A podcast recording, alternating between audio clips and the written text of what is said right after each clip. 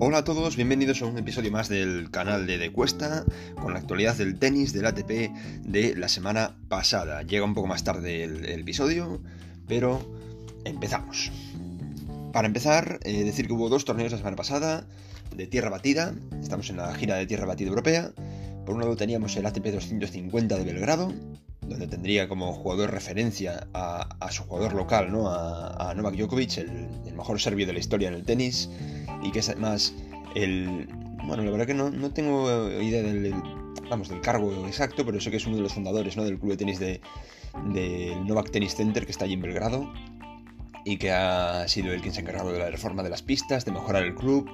Eh, no sé si tiene el cargo a lo mejor de, de, algún tipo de ejecutivo, director técnico del torneo, presidente del club, no lo sé, no sé qué cargo tiene, pero bueno, era el, obviamente el jugador de, de honor honorífico en ese, en ese cuadro de Belgrado, porque además era es el número uno del mundo. Y, claramente era el, mejor nombre que llegaba al torneo de Belgrado, ¿no? Un ATP 250 por jugar en casa, Djokovic.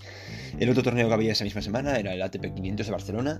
Ya adelantábamos la semana pasada en el podcast que se trata de un, de un ATP 500 que tiene mucha historia, es de los más históricos que hay, el, el torneo del Conde Godó Casi podría ser considerado como un Masters 1000 porque además pilla en la, temporada de tierra. En España, que suele ser la tierra una de las mejores, vamos, una de las mejores eh, ciudades donde se juega en tierra batida es en el ATP de Barcelona. Y viene mucha gente de mucho renombre a intentar ganar este ATP 500 para calentar motores de Carlos Masters 1000 que vienen ahora, que son Roma y Madrid. Y luego que se viene ya el Grand Slam del año Roland Garros. Bueno, vamos a empezar por Barcelona, vamos a empezar por lo grande. En Barcelona teníamos nombres pues bastante importantes. Rafa Nadal, eh, que iba como número 3 del mundo. Stefano Sisipas también. Eh, Andrei Rublev. Tenemos por ahí también a Schwarzman. A Sapovalov. A Pablo Carreño. Mm, Bautista Wood. Y me dejo alguno. Ah, y por ejemplo Felisa Auger Alisem. Yannick Sinner. Bueno, nombres que, que de verdad dan la talla, ¿no? Para empezar, pues veíamos un partido bastante interesante. Eh, en el, antes justo de llegar a los cuartos de final, Bautista Wood se volvió a encontrar, a, encontrar las caras con, con Yannick Sinner, la joven revelación de, este año, 19 años y está dándolo todo, menudo nivel de tenis tiene el italiano. Y Sinner esta vez, es que si ya le costó ganar a Bautista Wood en el último torneo, creo que fue en, en Dubái o en hace, bueno, hace un mes más o menos. En este es que se lo ventiló. Se lo ventiló Sinner porque menudos palos se sacó. No sé qué decir de Sinner, cómo acabará el año, pero de momento está haciendo un año tremendo. Está cerca de entrar incluso a la carrera para entrar a Turín. Es uno de los principales que van a entrar en la carrera a Milán. Así que mucho ojo con, con Sinner, que menudo nivel está demostrando. ¿eh? Y así se cargaba el número 7 del cuadro a Roberto Bautista Wood. Y por otro lado, Sapovalov que perdía con Feliz Auger Alisem, ¿vale? Un partido también de bastante renombre en las primeras rondas. Vamos a empezar ya con los cuartos de final, que yo creo que son los partidos ya interesantes. En cuartos de final, por un lado, teníamos a Rafa Nadal, que venía a hacer un, torneo un poco irregular para ser en Barcelona, que él en Barcelona arrasa, lleva ya, si no me equivoco, 12 eh, títulos de. 11 títulos antes de jugar este torneo en Barcelona.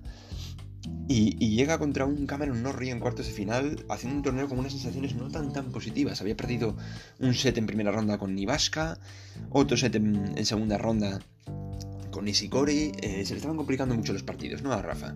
Y juega con un Cameron Norrie que está haciendo un, comienzo de año, la verdad que bastante decente, ¿no? Está llegando por lo general a, cuartos de final en los torneos que juega, en ATP 350 y 500. Así que buen nivel de Cameron Norrie, pero no supuso ningún problema para Rafa que logró encontrar ya poco a poco cada vez más la marcha y ganó con comodidad, vamos a decir, a, Norri.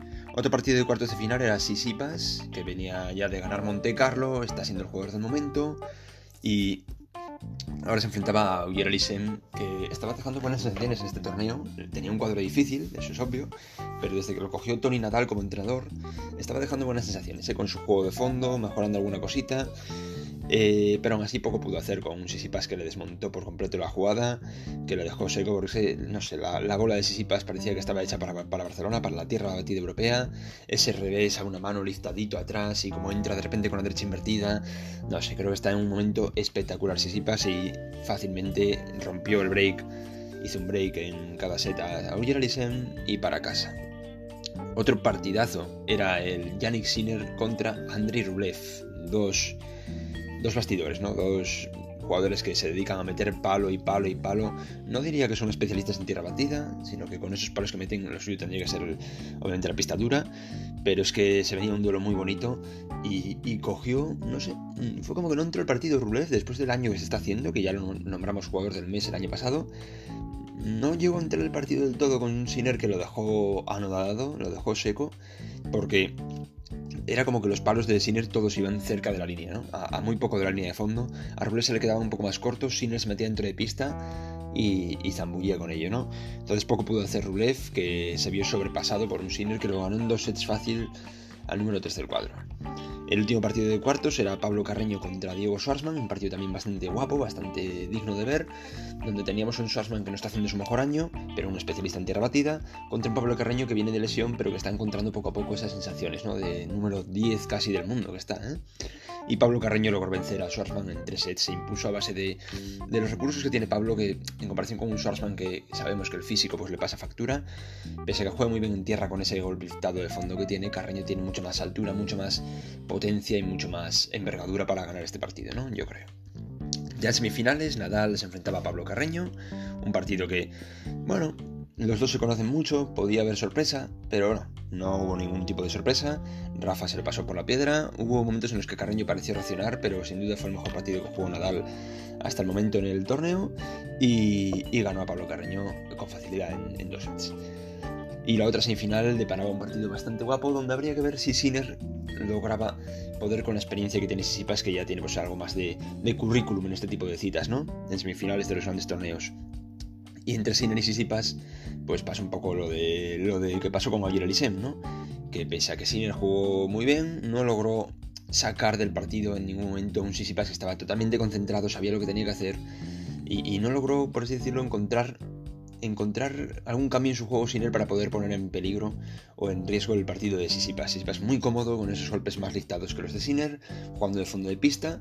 Encantado jugó Sisipas y pasó a la final más cómodo incluso que Rafa Nadal ya en la final podía deparar un partidazo, o sea, deparar un partidazo porque tenemos a Nadal, que es el hijo pródigo de Barcelona, contra un Sisipas que menudo momentazo estaba haciendo, 10 partidos seguidos ganados, en Master de Monte Carlo y en Barcelona, eh, sin perder ningún set. es que estaba demostrando que estaba siendo el jugador del momento.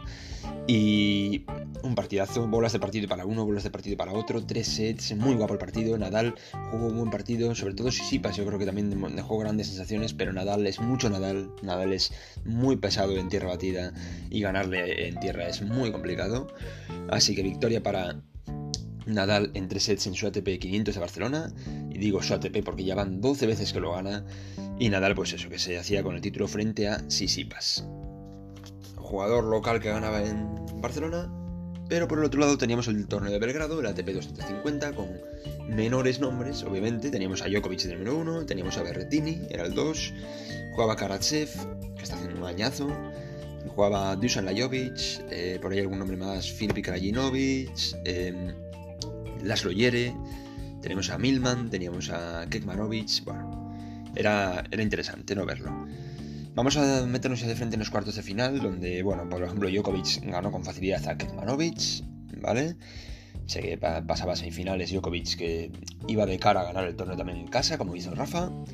Por otro lado, Berrettini tenía un partido algo complicado, podría decirse, contra Filip Krajinovic, pero nada, nada del otro mundo.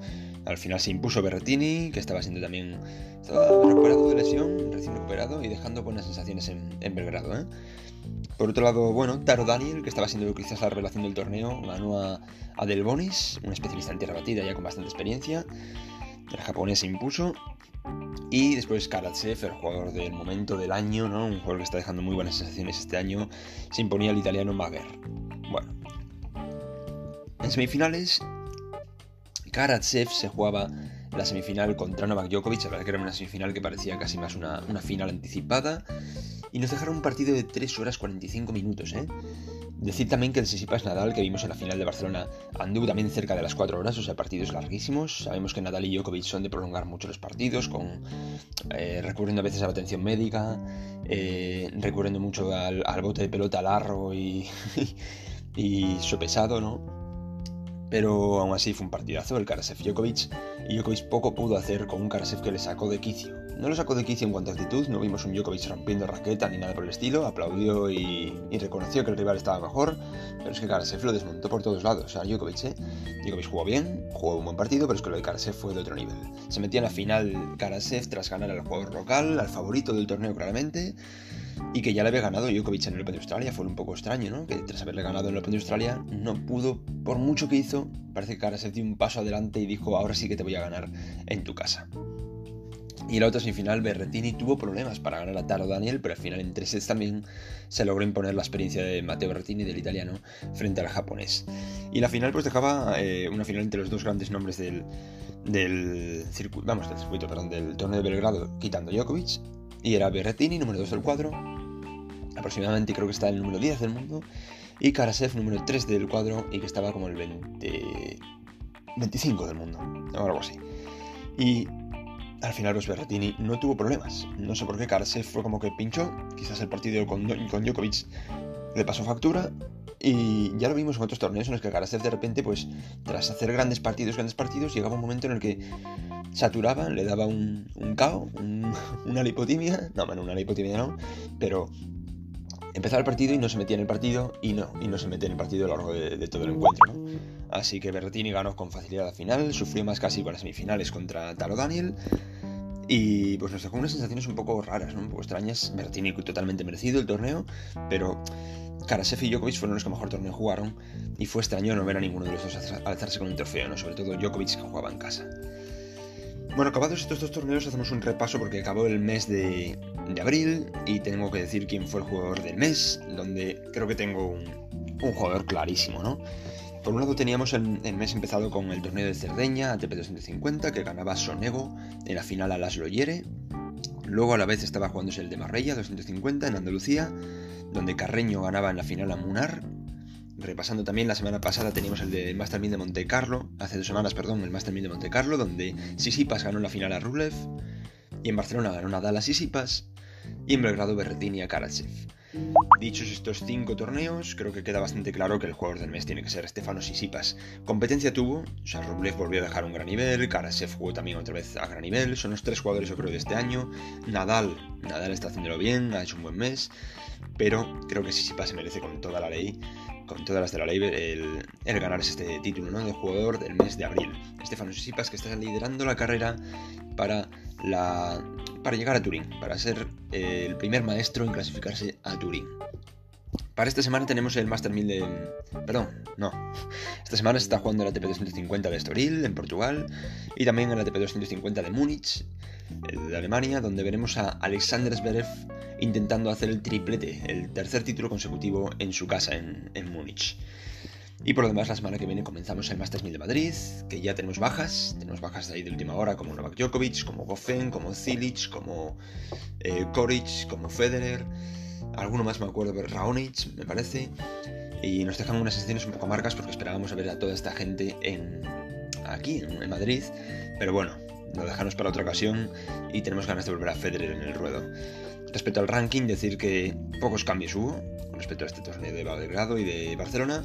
Solo decir que Nadal ha sido el principal cambio que al llegar al final, ah, perdón, al ganar el, ATP 500 de Barcelona, subió al puesto número 2 del ranking, adelantando un Medvedev que todavía sigue convaleciente de ese positivo en COVID que dio hace dos semanas en Monte Carlo.